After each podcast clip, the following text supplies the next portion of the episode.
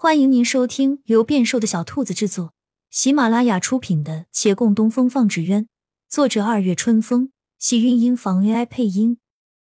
欢迎订阅，期待你的点评。第五十三集，月兰看向洛长青，他不清楚到底该写看到还是没看到。若是按时写，大抵是成全这两人了。可是那姑娘明摆着不愿意，是否该成全呢？骆长青向他摇摇头，他也不知道。正犹豫中，却陡听“啪”的一声，又是惊堂木响起，伴随着李大人厉声斥道：“不许互相看，照实细写。”他被吓了一跳，手中的笔险些掉落，幸好及时抓住，只是笔端墨迹抖落在身上，白色衣裙瞬间如覆上墨梅点点。他抬袖看了看，无可奈何的叹口气。李大人的眉头蹙得更紧，不由又朝后倾了一些。他未觉堂上人的神色，只低头想：即便照实细写，也实在有些难堪啊。县令却不管他们难不难堪，命了两人在他们身后各自守着。那边问秦六：“杨家的人来了没？”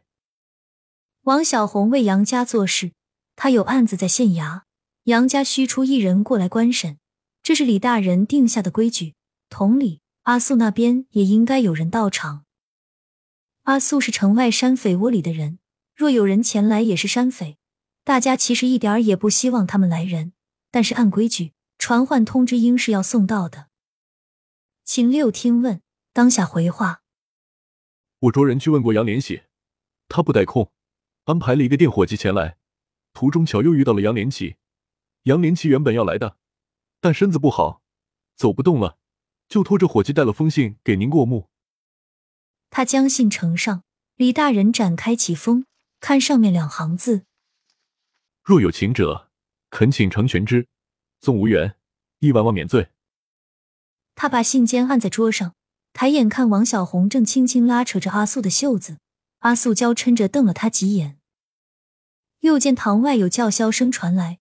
一蓬头垢面之人大步走入，还没走进来就喊：“胡阿素，你犯啥事了？”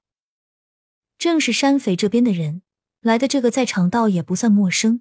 小小的个子，张扬跋扈的眼神，是以前与卢风鸣比赛纸鸢的何小飞。他跳进门槛，不理堂上的人，只在跪着的二人周围转了几圈。本来老大是不打算让我来的，可又想看看你相中的是什么人。老大不厚道，居然自己不来。你别说他了，还不是忙着招呼那小白脸。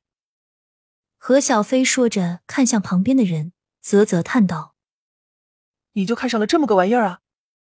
王小红恼了，正要发作，然而堂上大人忽然站了起来，他一骇，连忙老实跪好。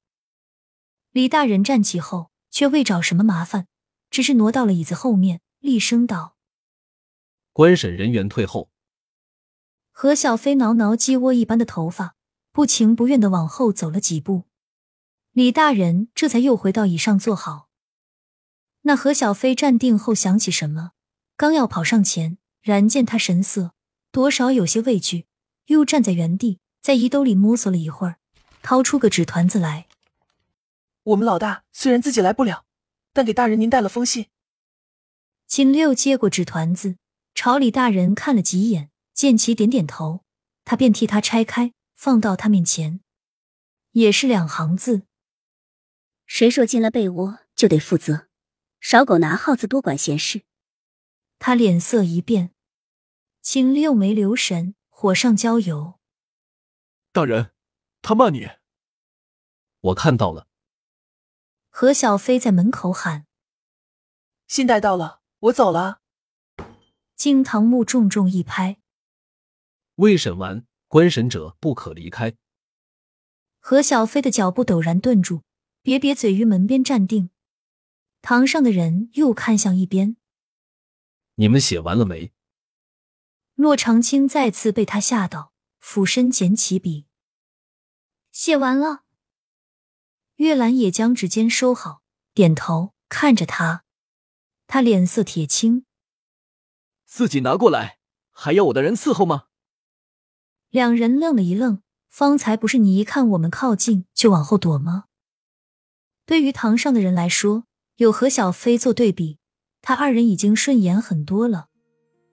两张证词呈上，李大人详阅片刻，拍案定论。王小红所言非虚。